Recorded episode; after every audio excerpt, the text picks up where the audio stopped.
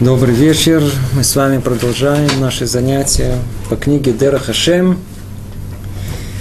Находимся в э, четвертой главе. Сегодня мы займемся э, седьмым параграфом.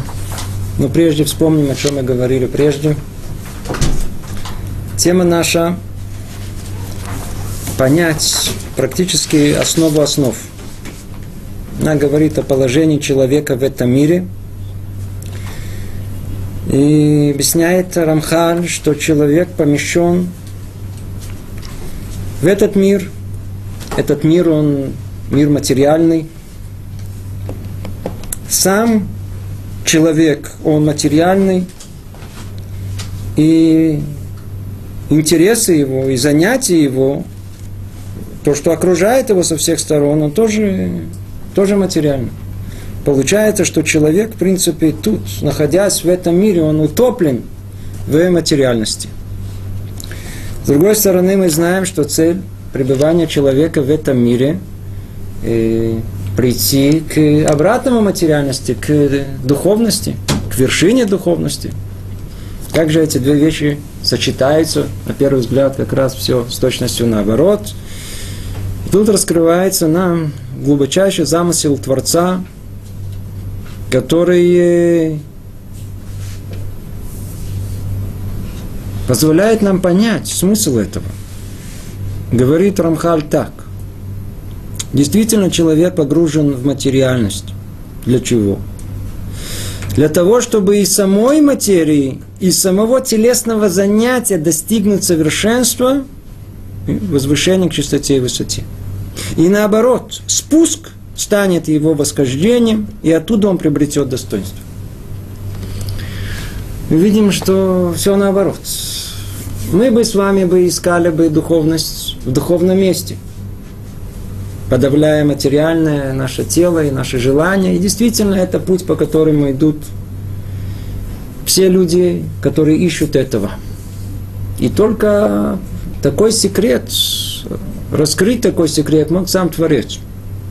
Говорит он нам о том, что да, мы живем в материальном мире специально, нам специально туда, туда нас поместили в этот материальный мир для того, чтобы оттуда, именно из этого материального мира, из спуск туда станет нам восхождение.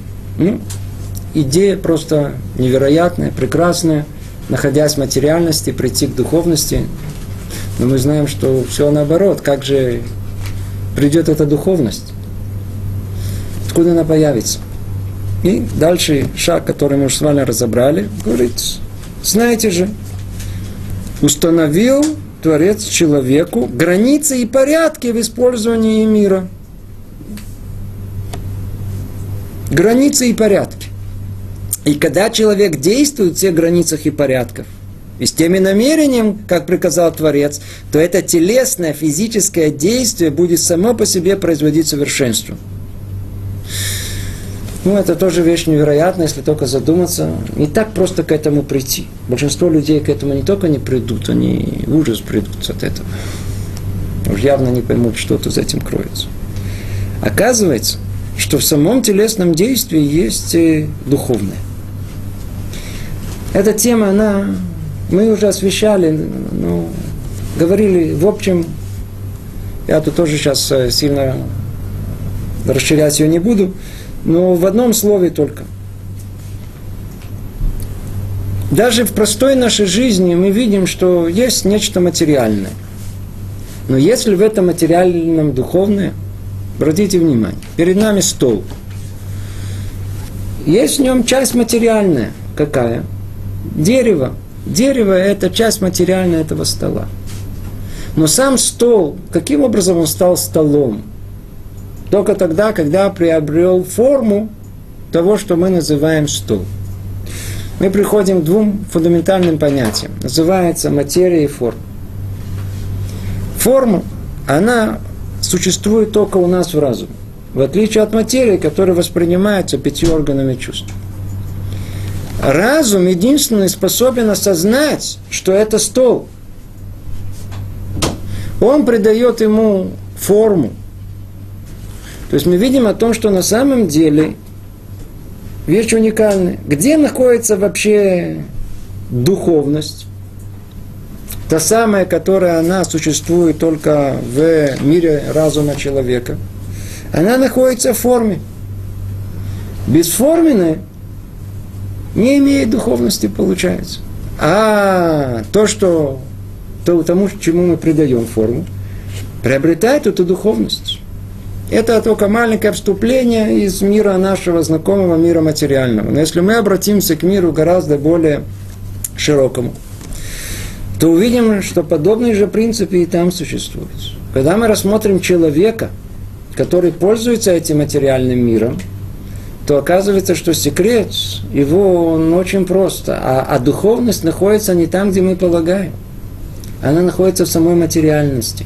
Только единственное, что нужно, придать этой материальности границы и порядок. Границы и порядок, они устанавливают э, нам э, духовное содержание этого. Оно придает форму всему. Это тот секрет, который находится у нас в истории, который сам Творец только может его раскрыть. Мы живем в материальном мире, мы погружены в материальном мире, мы можем жить там миром духовным. Как? Всего лишь навсего пользуясь материальностью этого мира, но в рамках, границах, которые установил нам Творец, и согласно того порядка, который установил нам Творец, и все подкреплено намерением, которое установил нам Творец. Соблюдая эти три составляющие, мы живем наивысшей духовной жизнью. Это то, о чем мы говорили с вами в предыдущий раз. Еще добавим только, что еще было. Там было еще прояснение более детальное.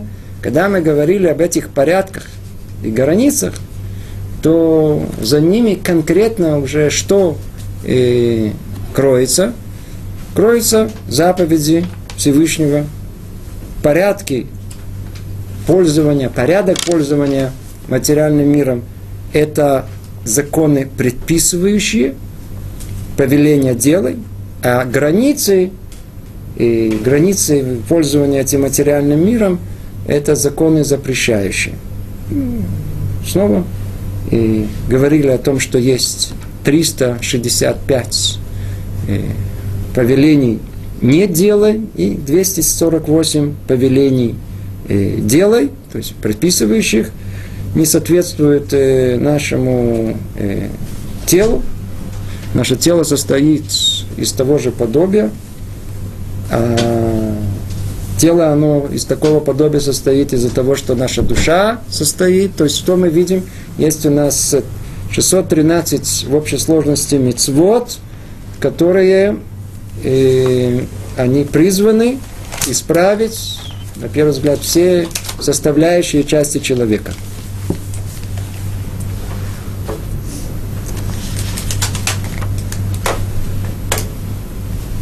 Это более-менее то, о чем мы говорили с вами в прошлый раз. Давайте только все-таки еще раз повторим только э, параграф шестой прочтем его, он очень важен для того, чтобы мы вошли правильно в следующее э, понимание. Говорит Рамхаль так. Корень всего служения, чтобы человек всегда обращался к своему Творцу, чтобы знал и понял, что создан только для того, чтобы прилепиться к Создателю, и помещен в этот мир только для того, чтобы побеждать свое злое начало и подчинять себя Творцу силой разума, противостоящего материальным вожделениям и склонностям. Человек должен управлять всеми своими действиями для достижения этой цели, никуда не отклоняясь. Этот параграф – это лейтмотив всего поведения человека. Как часто мы просто это забываем. Всего лишь навсего э, мы с вами на предыдущих занятиях э, 10 занятий назад, и раньше, и после. Это была основная наша тема. Основная тема, вокруг чего все вертится, понятие одно единственное. Для чего я живу в этом мире? Для чего я живу? Теперь предположим, что мы поняли цель нашего существования. Самое интересное, что после того, как многие из нас понимают, первым делом, что ему хочется, забыть. И не помнить это. Хорошо, прояснил. Птица, понял, о чем речь идет. И забыл. После этого он уже не помнит. И снова приходит и спрашивает, а почему это, а почему то, а для чего оно? Вы забыли, если вы прояснили, то теперь все остальное должно вертеться только вокруг одной единственного. Если человек сотворен для какой-то цели, то явно, что вся его жизнь крутится вокруг этой цели. Представьте себе, нас послали на какое-то знаю, задание. Помните, в Советском Союзе шпионов засылали. Представьте себе, заслали шпиона или послали космонавта. Космонавт полетел наверх. Сколько его готовили? У-у-у, миллионы денег ухлопали на его подготовку. Весь космический корабль. И сколько времени потратили. Ну, запустили. Как только он оторвался от земли, нормально, почувствовал себя хорошо, расслабился, вообще забыл, куда э, он летит, э, наоборот, смотрит на звезды, стал писать э, себе какую-то поэму. Можно ли подобное себе представить? Невозможно. Что значит невозможно? Это мы. После того, как мы выяснили, в чем цель существования человека, все остальное это только средства для достижения этой цели. Вся наша жизнь это какое-то средство для достичь этой цели. Поэтому после э, того, как мы это поняли, осознали, то снова повторим себе, в чем же цель пребывания наш в этом мире. Чтобы человек всегда обращался к своему Творцу, знал и понял, что создан только для того, чтобы прилепляться к Создателю. Вся наша жизнь, она состоит из этого и только этого. Естественно, что услышав такое, человек он боится, если мы представляем, сейчас кто-то открыл, смотрит, что мы тут говорим, он придет в ужас, что значит только вокруг его это, а все остальное где? Сейчас мы разберем, где все остальное.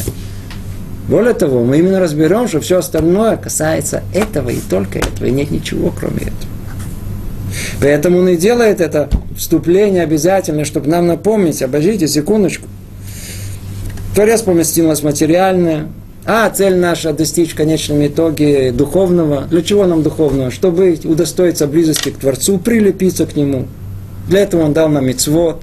Снова напоминает нам Рамхаль. И корень всего служения, чтобы мы обращались к Творцу, и чтобы помнили, что Он создан, что мы, что мы созданы только для того, чтобы прилепиться к Его Создателю и помещены в этот мир только для того, чтобы побеждать свое злое начало и подчинять себя Творцу силой разума и так далее, и так далее. Это, это, это единственное, что, что... И это никогда нельзя забывать. То есть нельзя забывать, для какой цели мы тут появились. Когда не забывать, что мы творение и есть Творец, сотворивший нас. И Он сотворил нас для определенной цели. И мы тут э, космонавты. Мы тут, не знаю, разведчики. Мы, мы, мы тут как нас не, не назови, но мы не назови, но мы с каким-то заданием тут находимся. Мы не просто так тут случайно появились. У нас есть цель, у нас есть цель. Главное ее не забывать. Ну, и теперь что мы должны тут в этом мире делать? Что помним, для чего мы тут? Хорошо. Что конкретно? Ну как? Вот говорит, смотрите, мы живем в этом мире, в нем есть порядки и границы. То есть всего лишь, что нужно, на первый взгляд, исполнять повеление Творца, которое нам дал в явной форме.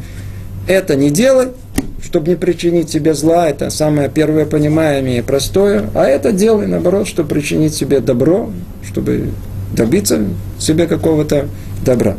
Ну, на первый взгляд, простая формула. И вот сейчас мы начинаем седьмую, э, седьмой параграф, говорится тут так. Все, что человек делает, можно разделить на две категории – Снова повторяю, после того, как он помнит, после того, как он помнит, для чего он существует. Он помнит, очень хорошо, теперь надо жить. Живет. И вот все, что человек живет и делает, делят на две категории. Первое, то, что он исполняет, поскольку так приказано ему Творцу. А вторая, то, что делает в силу необходимости. То есть первое, часть – это вся совокупность заповедей, а вторая – все использовано человеком этого мира для своих нужд. Все делится на две категории. Есть у нас э, 24 часа в сутки. Теперь давайте посмотрим, на что это уходит.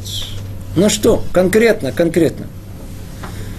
Увидим, что то, что касается сути нашей, вот той основной, которую мы упомянули, в самом деле это занимает довольно-таки немного времени в нашей жизни. 24 часа. Сколько времени мы уделяем э, повелениям Творца? Конкретно, мецвод. Евреи 613 заповедей. Много. Помните, говорили, Творец во все места нам сунул повеление, чтобы мы куда ни пошли, находясь на самом дне, чтобы мы имели возможность выполнить какую-то мецу. Все прекрасно, очень хорошо. Но всегда ли мы занимаемся мецвод? Вовсе не. Сколько? Утром встали, сказали браху, сделали на тела да, помолились, побежали, знаю, на работу. Сколько времени в конечном итоге? Очень мало. Получается, что есть только часть времени, довольно-таки малого, скажем, который человек непосредственно исполняет то, что Творец ему приказал. А все остальное – а остальная жизнь наша, она строится по необходимости. А что нам необходимо? Дышать нужно? Надо. Есть надо? Надо. Спать надо? Надо. Прекрасно, мы это и очень хорошо этим занимаемся. Работать на? Надо. Все надо.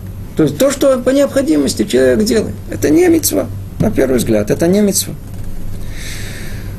И теперь входит Рамхаль в очень важный и принципиальный анализ того, что такое исполнение непосредственных мецвод, и что такое та самая область, которую мы называем, нет, э, которую мы делаем в области, э, я извиняюсь, то, что мы делаем в силу необходимости. Это, что вы знали, тема фундаментальная. Я прошу никого не пугаться только – не так просто будет нам это переварить. Сразу вас готовлю. Первое, сейчас пойдем по порядку. Цель, цель исполнения человеком заповеди известна. Выполнить заповедь Создателя и исполнить его волю. Первое, первое, как мы сказали, у нас есть 24 часа в сутки, какое-то время мы там исполняем непосредственно митцвот Ашем. Как мы это делаем? Так, делая так, так, как Творец повелел. Теперь. Делая так, человек выполняет волю Творца двумя путями, следующими один из другого. Сначала я вам прочту, а потом мы, мы это проанализируем. Во-первых, он исполняет его волю тем, что Всевышний приказал ему сделать определенное действие. И он его делает. Всего лишь на все. Нам приказали, и мы делаем. Это первая составляющая. Во-вторых, с помощью этой заповеди он совершенствуется в одной из ступеней совершенства, являющейся порождением данной заповеди. И этим выполняется воля Всевышнего, ибо он желает, чтобы человек совершенствовался и достигал наслаждения его блага. Хм, как тут много-много написано. Итак, что мы сказали? У нас есть две составляющие. Первое, то, что Творец повелел, исполнение мицвод. Второе, то, что необходимо жить в силу необходимости. Мы сейчас разбираем только первую часть. Первая часть, она постигается двумя путями. Первое, когда мы исполняем повеление Творца, то в чем суть его состоит? Выполнить повеление Творца. Не более того. Второе, ну, это о чем мы, как правило, говорили. Мы будем совершенствоваться. 613 заповедей, они соответствуют на частям нашей души, когда мы исполняем это телом, душа совершенствуется. Давайте попробуем поменять по порядку. Кроется тут за этим, кроме всего прочего, очень принципиальный спор наших мудрецов.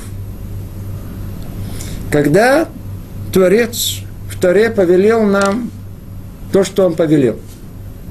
Нужно ли нам разбираться и понимать, в чем причина этих повелений? Какую пользу они нам дадут? Нужно или не нужно? Вот этот вопрос, он непростой, и об этом есть спор мудрецов принципиальный. И когда есть много, которые за одну сторону, и многие за другую. Самые яркие представители э, Тур, он же Бираби Яков Бен Ашер, который написал один из величайших трудов э, по еврейской законности, называется Тур.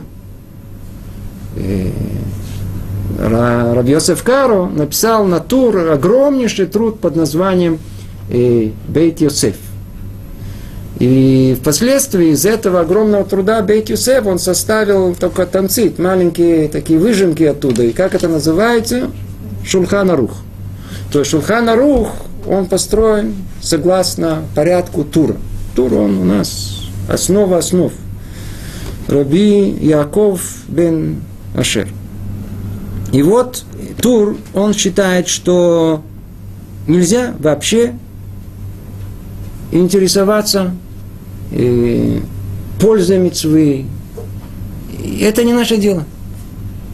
А сахара, вознаграждение человека, тем больше, чем он э, более соблюдает мецву э, бацурат мима.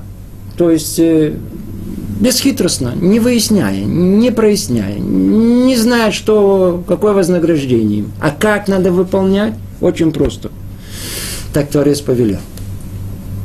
Когда выполняет человек повеление, потому что Творец повелел, что в этом есть? В этом больше всего проявляется та самая конечная цель, которой мы хотим добиться исполнения митцвот на хатруах лайоцру. Ну, надо тут вспомнить занятия по книгам Силат и Шарим, и только тот, кто помнит, он хорошо почувствует эту созвучность, которая есть между тем, что тут сказано, и там на уровне хасидут. На уровне э, еврея, который выполняет э, повеление Творца как хасид, как человек благочестивый, от него требуется намерение одно единственное. Я все делаю для одной единственного. Вот нахат руах ла яцру. Доставить удовольствие, доставить э, радость моему Создателю. Прообраз этого, он тут среди нас, нам легко это понять. Легко понять маме, папе. Естественно, что мы можем сказать нашему сыну, сын, пойди, вон, сделай это, доченька, пойди, сделай это. Я хочу вас спросить, когда больше радости будет маме и папе? Когда дети наши бросятся выполнять это, не спрашивая ничего, только потому, что мама с папой э, попросили, или потому что, или после того, как они скажут, секундочку, я не понимаю, для чего это надо. Ну, мы им объясним, для чего это надо. Говорит, нет, ну, а может быть, э, мы еще раз объясним, более глубоко. А теперь я понял, сказал сын, сейчас я бегу делать. Ну, скажите, есть разница между двумя этими? Хотя бы на таком простом уровне. Есть понятие радость, доставить радость родителям. Когда? Когда отец что-то сказал, он человек взрослый, прошел жизнь, по-видимому, опять же таки, я очень условно говорю тут, не дай Бог, о том, что а возраст это не признак мудрости. Иногда с возрастом только глупее. Но если человек развивается, то, как правило, добавляется и разум, и опыт жизни всему вместе. И он говорит своему сыну, сын, делай так, сын бежит делать. Какую радость своему родителю доставляет? Почему? Потому что видно о том, что сын хочет, это, понимает эту любовь, которая есть у отца к нему, у мамы к нему. И он бежит выполнить ее, знает, что добро только хочет.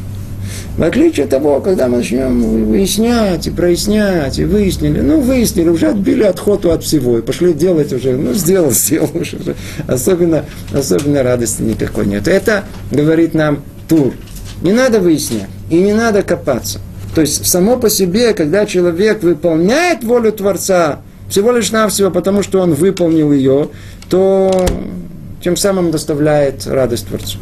И это то, что сказано у нас в каждом когда мы ее выполняем, как нам сказано там. как там сказано, ашер кичану бамитсвата, ветивану, ветивану, по-простому, потому что мы знаем о том, что Творец дал нам митцву для того, чтобы сделать нас, осветить нас, ликадешу там.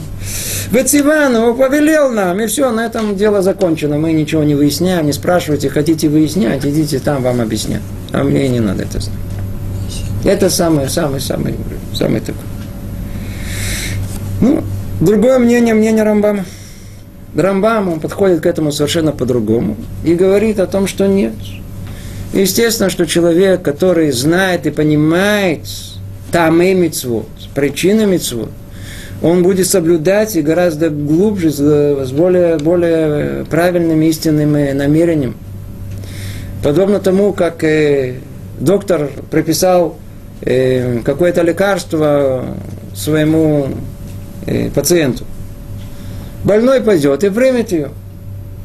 На следующий день забыл, не принял. После этого снова принял. После этого разломал на два. Знаете, у нас всегда, ну, если что-то добавим от себя тоже, мы же тоже понимаем, не просто так есть. Ну, если представить себе, что врач разъяснил больному человеку заодно и о его самой болезни, заодно объяснил, какое лекарство было найдено, объяснил, каким образом оно лечит эту болезнь, рассказывает ему, к чему отсутствие этого лечения может привести, а само лечение, какую пользу может э, дать ему. Естественно, что у человека есть гораздо более повышенная мотивация для того, чтобы это принимать. Это мнение Рамбама, он говорит, человек должен понимать и разбираться в тамэ мицмот, в причинах, почему мы это соблюдаем. И смотрите, как оба эти мнения Рамхаль, он приводит тут, причем он не, их не ставит как противовес, а ставит их как совершенно э, естественное, эм, эм, естественное э, сочетание этих э, двух возможностей – и в этом свете давайте снова обратимся и посмотрим, как это все читается, и это гораздо ярче становится и понятнее. Во-первых, он исполняет его волю тем, что Всевышний приказал ему сделать определенное действие, он его делает. И все. Один факт, что он его делает, больше ничего не надо, уже есть нахат руах, есть э, радость своему Создателю. Во-вторых, с помощью этой заповеди он совершенствуется. Не надо тебе это знать. Но тот факт, что ты это делаешь, все равно приведет к тому, что ты будешь совершенствоваться. Хочешь узнать об этом потом, хочешь узнать это до того, все узнавай, это не, не меняет принципиально ничего. Но знаешь же, что все, что мы там раньше говорили о сути, о причине, о глубине, о понимании э, э, э, этих заповедей, это все верно. Это действительно тоже нужно и необходимо. Исполнение заповедей приводит к совершенствованию человека. И это то, что он тут говорит. Во-вторых, с помощью этой заповеди он совершенствуется в одной из ступеней совершенства, являющихся порождением данной заповеди. Как мы сказали, есть 248 э, составляющих частей в э, теле, есть 248 повеляющих мецвод, и они те самые, которые производят совершенство. А те мецвод, которые мы изначально не делаем, как то повеленные Каваним или Левиим, и типа этого, мы тоже постигаем их совершенство путем того, что мы учим эти мецвод – а не что мы их исполняем. Так или иначе, продолжает Рамхаля говорит, и этим выполняется воля Всевышнего, ибо он желает, чтобы человек совершенствовался и достигал наслаждения его благом. Тут тоже очень интересная формулировка, которая требует чуть-чуть внимания. Надеюсь, до сих пор понятно и ясно. Есть две составляющие, которые, по мнению Рамхаля никак не противоречит, человек выполняет мицвод. Почему? Потому что так Творец его повелел уже в этом и есть суть выполнения, уже в этом есть духовность, в этом есть вознаграждение его, а, что является следствием этого, это совершенство, совершенство, и, которое порождено данной заповедью. И вот вот этим выполняется воля Всевышнего. Ибо он желает, чтобы человек совершенствовался. Он желает, чтобы он и достигал наслаждения его блага. Тут э, чуть-чуть надо спросить, что значит достигал наслаждения его блага? Как-то странно. Может, кто-то еще помнит, э, мы с вами изучали в книге Рамхала «Силат и Шари».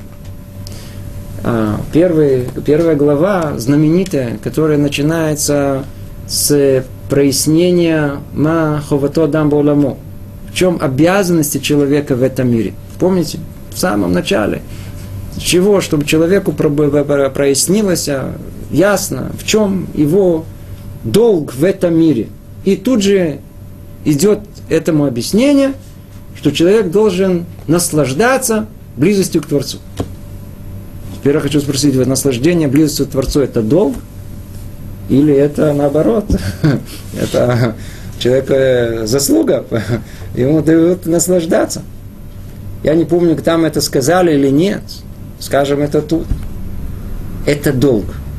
То есть, если читать как положено, читать это от начала до конца, то, что написано там у Рамхана, в книге Мсилат и Шарим, то мы понимаем то самое, то самое близость к Творцу, то самое наслаждение, которое ждет нас близостью к Нему, это долг.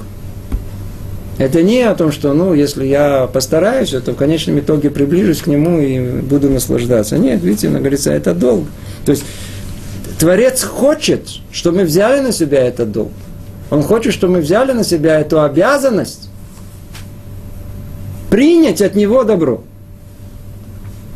Принять от него добро. И это тоже наша обязанность.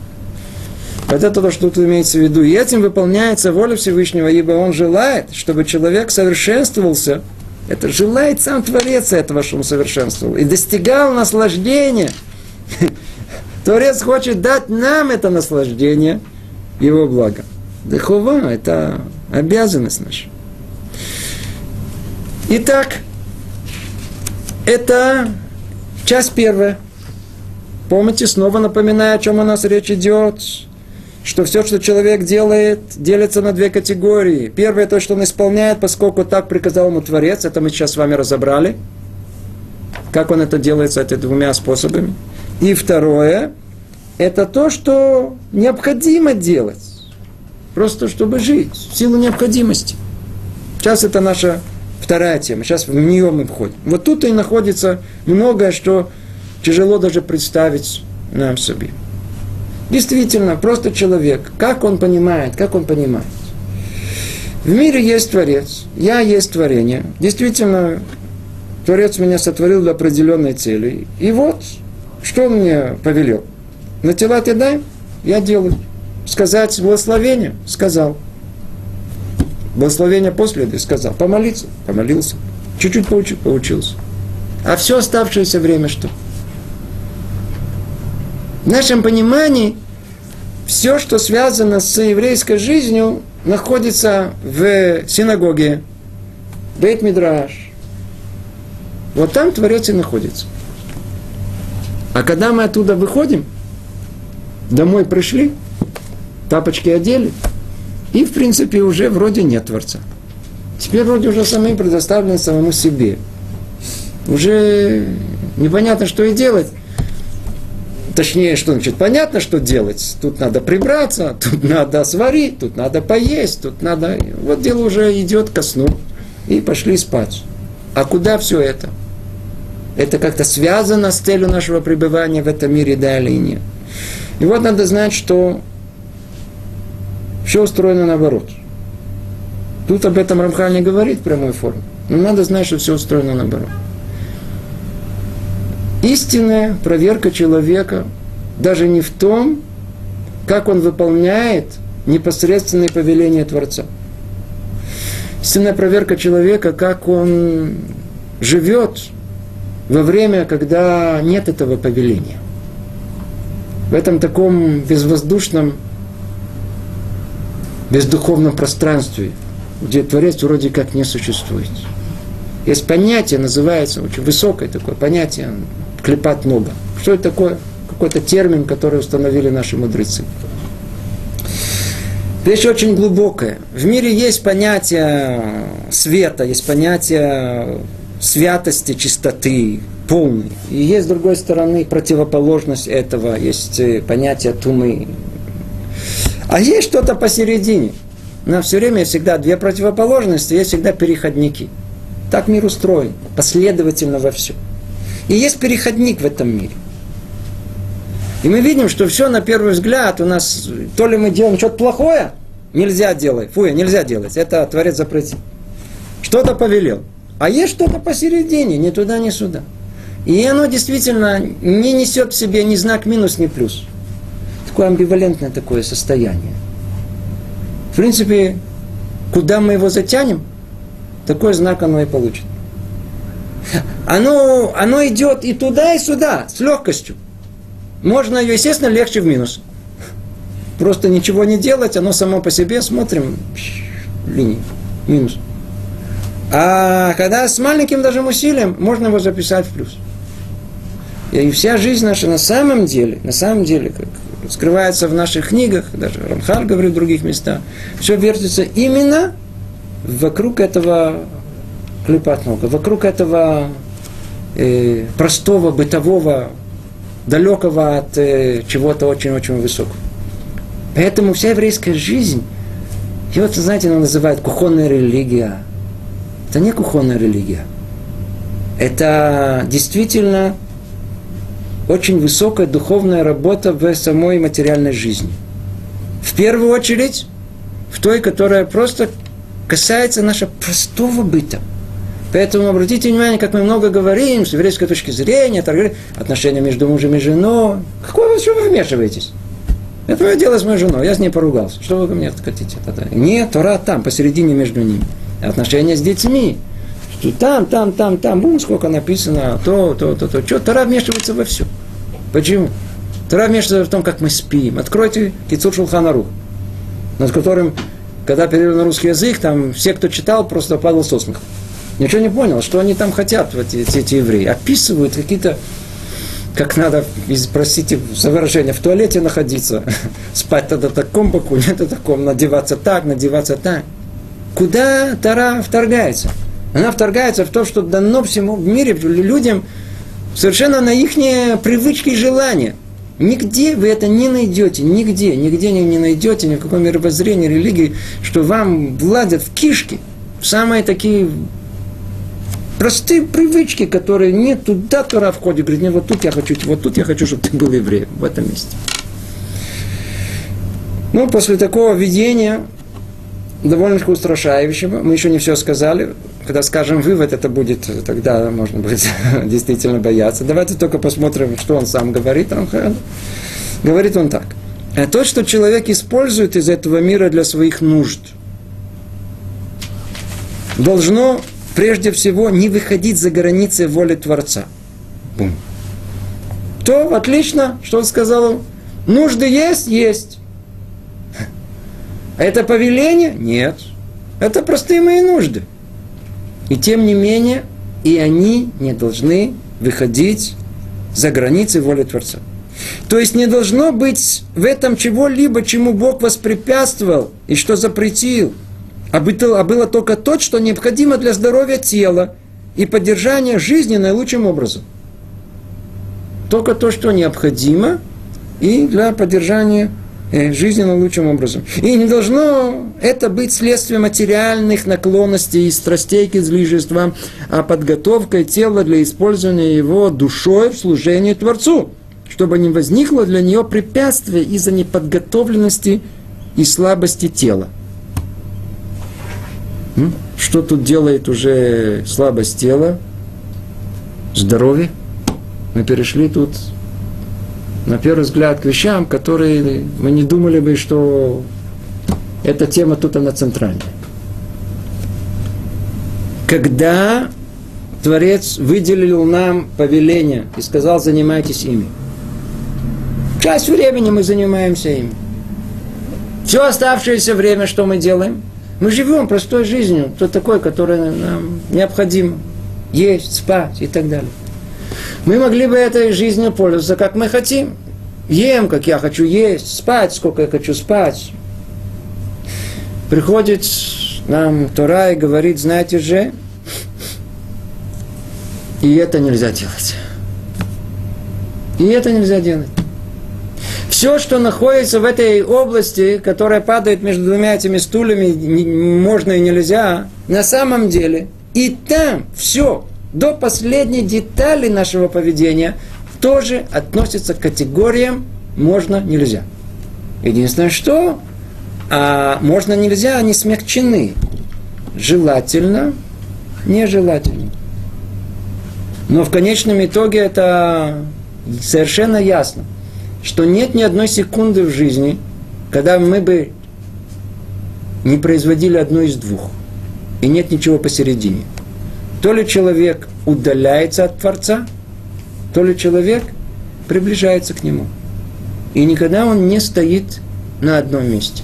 Как время. Да? Или будущее, прошлое, настоящее практически нет. Это самое страшное, что только можно услышать. Нет ни одной секунды в жизни человека, в которой он бы в эту секунду то ли бы не отдалился от Творца, не дай Бог, то ли, дай Бог, приблизился к нему. Как это происходит?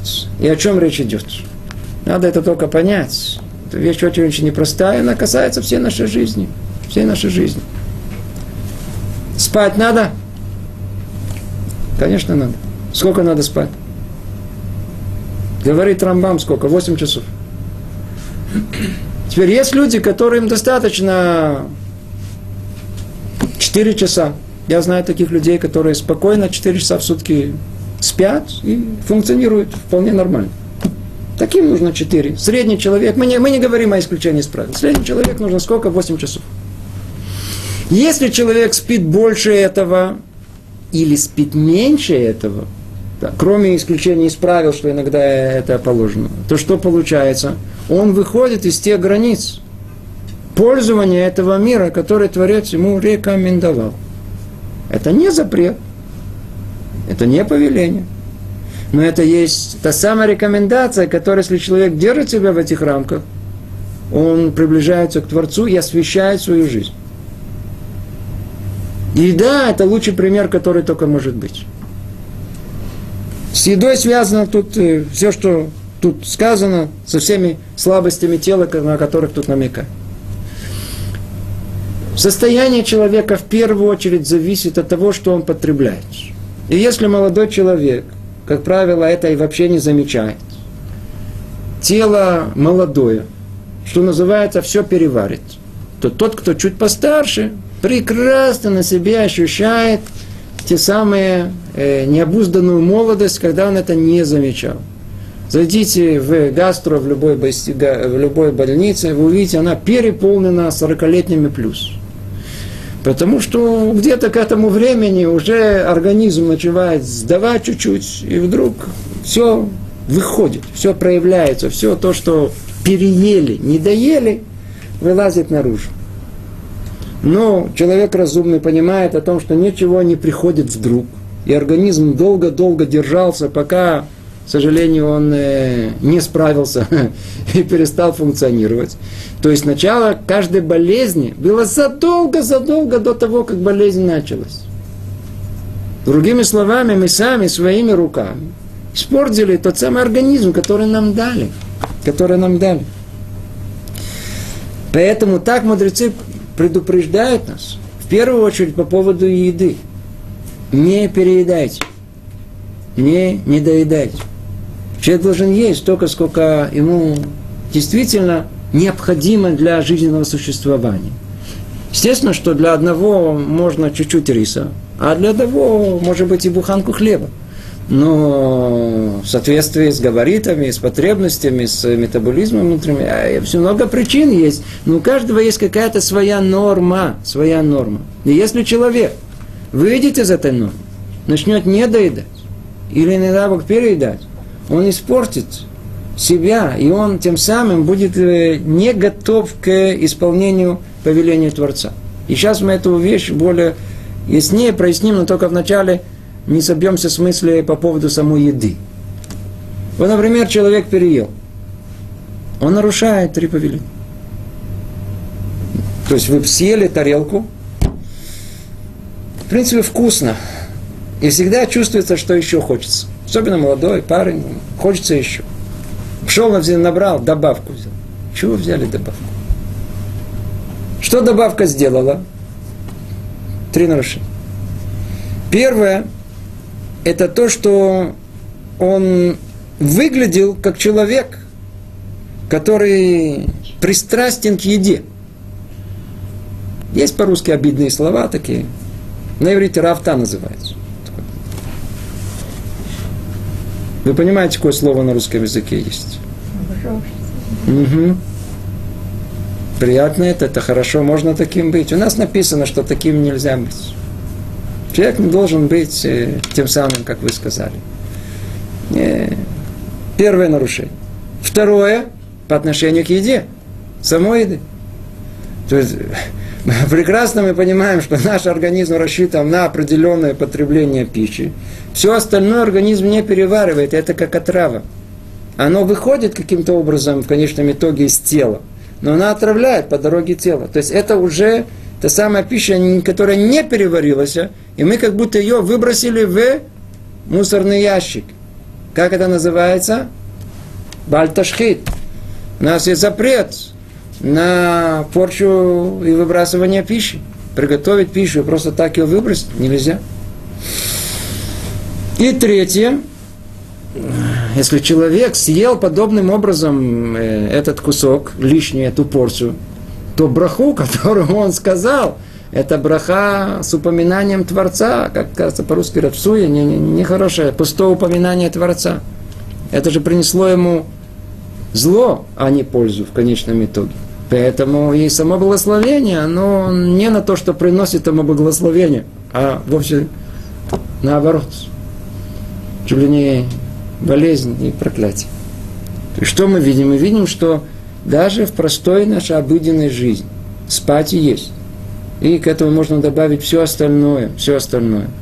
И Тора приходит с ясными критериями, что мы тебе не запрещаем и не повеляем, но зато знаешь же, что эта жизнь не хевкер, это не что хочу, то и сделаю. И тут каждую минуту ты выполняешь одно из двух, или волю Творца, или свою волю. Точнее, не волю, а желание. Или волю Творца, или свое личное желание. Личное желание уводит нас от Творца, воля, исполнение воли Творца приближает к нему. Получается то, о чем мы говорим, что каждое деяние человека неизбежно нас э, то ли приближает к Творцу, то ли отдаляет от него. Теперь давайте посмотрим на это более общим взглядом. И эта вещь очень-очень фундаментальная, чтобы понять. Тут надо только сосредоточиться. Это относительно простая мысль. Помните, в, шестой, в шестом параграфе мы упоминали, что корень всего служения, чтобы человек всегда обращался к Творцу, знал и понял, что создан только для того, чтобы прилепиться к Создателю, помещен от мира Помните, о чем мы говорили? Помнить, для чего мы появились в этот мир. Помнить постоянно. Другими словами, есть у человека одна единственная цель в этом мире. И все остальное посвящено должно быть осуществлению этой цели. Я же для этой цели сюда, для этой цели я появился в этот мир.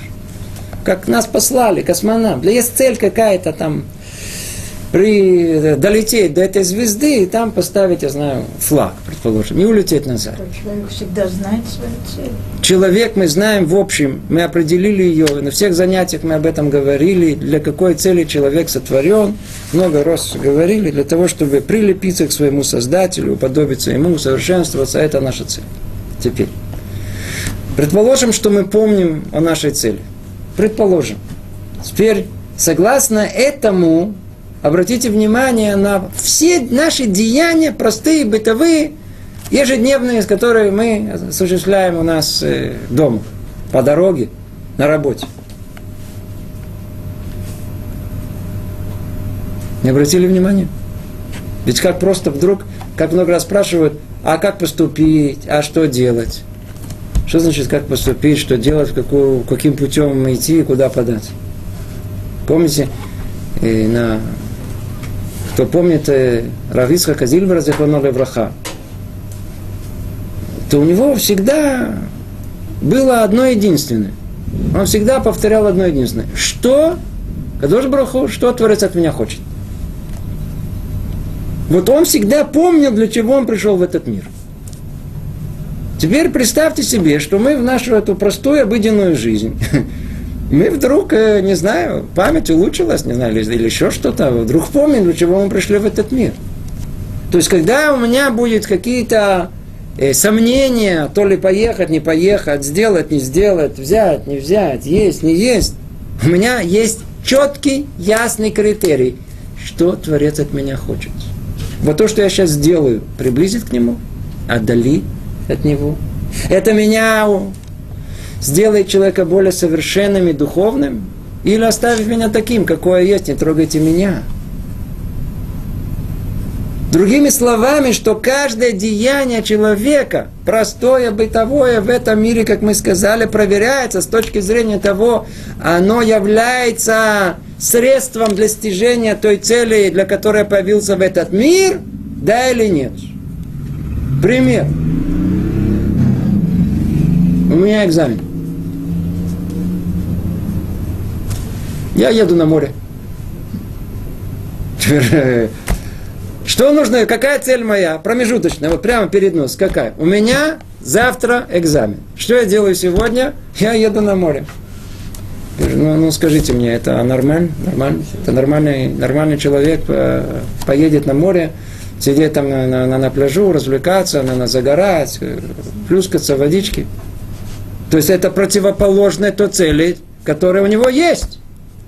Но если он едет на море для того, чтобы подготовить себя к этому экзамену, для того, чтобы расслабить свою нервную систему, для того, чтобы собраться силами, то что он превращает то же самое деяние в освященное, которое находится вот в этой, в этой общей рамке, в это под колпаком э, приближения к Творцу. Он находится все, все это превращается средство в средство достижения цели. А отсюда исходит очень простое и ясное определение. Любой шаг, который мы делаем, мы должны быть людьми, которые делают хешбанот шамаем, делают подсчеты этого мира. А ну давайте посмотрим, то, что я собираюсь делать.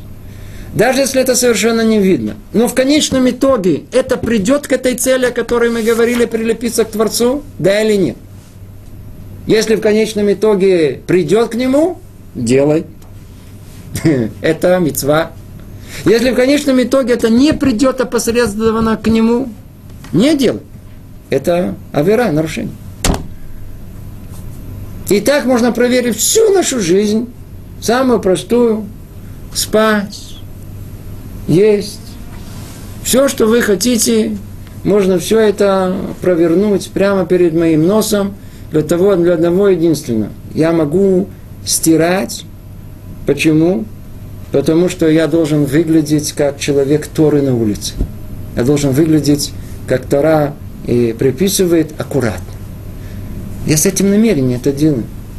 Я буду мыть посуду хорошо для моих детей и для мужа, или муж для жены и детей, потому что та гигиена – приписывает, потому что так нас Творец э, повелевает мне, потому что если я буду соблюдать гигиену и мыть еще руки дополнительно время от времени, то я буду здоровым. А здоровым мне необходимо, чтобы я мог э, служить Творцу, здоровым человеком. Человек нездоровый не может служить Творцу. Я буду есть умеренно, потому что если я буду есть умеренно, то у меня будет силы. А если я не буду есть умеренно, то неумеренная еда порождает слабость тела, порождает туманность в голове, она порождает не, неумение сосредоточиться. Человек переел, клюет носом.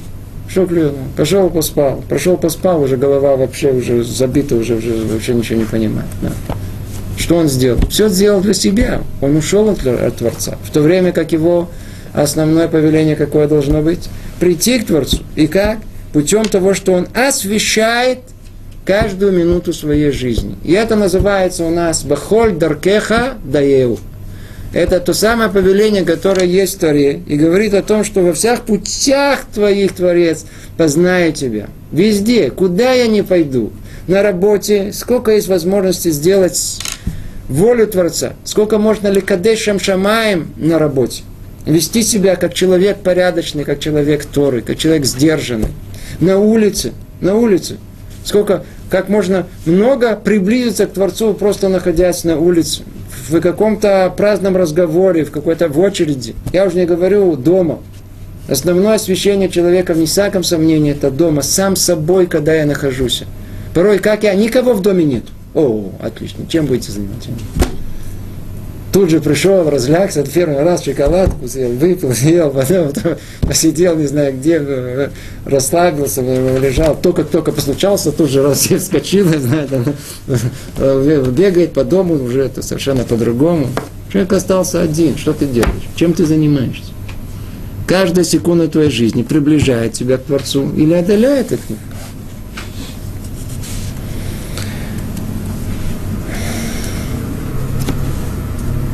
Бахоль даркехады. Во всех путях познай, познай Творца, везде, где ты не находишься. Получается, что мы что делаем? Мы пользуемся этим миром. Это и есть использование этого мира материального для служения Творцу. Все, все, все, все. Получается, что в такой, с этой точки зрения, простая, простое потребление пищи, сон становится мецвой становится мецвой. Естественно, что просто есть. Я надеюсь, вы понимаете, что это ничего не делает. Но намерение, которое есть при этом, меняет все. Чуть-чуть намерение меняет все. Если мы едим мацу, то что мы делаем? Выполняем желание. Так Творец нам повелел. Песах пришел, едим мацу. Помните? Это первая часть. Мы выполняем его волю уже этим простым деянием, телесным деянием, материальным деянием, уже производим совершенство. Уже есть из этого духа. Почему? Выполняем волю Творца. Но если мы еще добавляем к этому намерение, добавляем к этому внутреннее содержание и ко всему остальному, то мы освещаем еще больше эту мецву и все остальное вокруг этого. Все, что приводит к этому. Это то, что мы хотели сегодня сказать. Только давайте секундочку закончим э, сам текст. А то, что человек использует из этого мира для своих нужд, должно прежде всего не выходить за рамки воли Творца. То есть не должно быть в этом чего-либо, чему Бог воспрепятствовал и что запретил. А было только то, что необходимо для здоровья тела и поддержания жизни наилучшим образом. То, что необходимо. Я снова повторяю, есть надо вкусное. Это речь не идет об аскетизме. И надо жить в нормальном доме. Речь идет всего лишь, чтобы все было в той самой необходимой и нужной пропорции. Для здоровья, поддержания жизни наилучшим образом. И не должно это быть следствием материальных наклонностей, страстей, страсти к излишествам, а подготовке тела для использования его душой в служении Творцу, чтобы не возникло для нее препятствия из-за неподготовленности и слабости тела. Теперь подводит итог Рамхал и говорит, и когда человек будет использовать именно таким образом, видите, сейчас это то, о чем мы говорили, когда он будет использовать именно таким образом, то использование само по себе будет производить совершенство – и человек приобретет через это использование истинную высоту, так же, как приобретет ее соблюдением всех заповедей. Вы слышите? Приравнивает это есть заповеди, все знают 613 заповедей, остальная жизнь мне. Не нам. Наоборот, нам дается это как уникальная возможность, наоборот, каждую секунду жизни выполнять мецву. Каждую секунду выполнять мецву. Надо это использовать. Ибо это тоже заповедь, хранить тело и готовить его соответствующим образом, чтобы мы могли служить с его помощью Творцу, пользуясь миром для этой цели по мере необходимости. Это тоже заповедь. Это тоже заповедь. Я ем заповедь, я сплю заповедь. Сколько? В границах. С каким намерением, которое Творец дал. Я хочу иметь здоровое тело, чтобы служить Творцу. Получается, что мы возвышаемся с помощью таких действий, и сам мир возвышается благодаря этому, будучи помощником человеку в служении Всевышнему, благословенно его имя. И этим завершается наш это седьмой, седьмой, седьмой параграф, и эта мысль о том, что да, вот именно таким образом человек и поднимается, это его путь восхождения, как через непосредственное исполнение мецвод, который Творец нам повеляет, как из нашей простой жизни – бытовой, на первый взгляд, который мы сами освещаем каждую секунду, те самые намерения, которые мы вкладываем все, что мы делаем. А когда человек, он возвышается, то неизбежно и поднимает весь мир вокруг себя. Все, все, все меняется. И ну, это мы еще дополнительно, подробно обсудим через несколько глав, что тут имеется в виду. Ну, пока тут остановимся. Всего доброго. Привет из Иерусалима.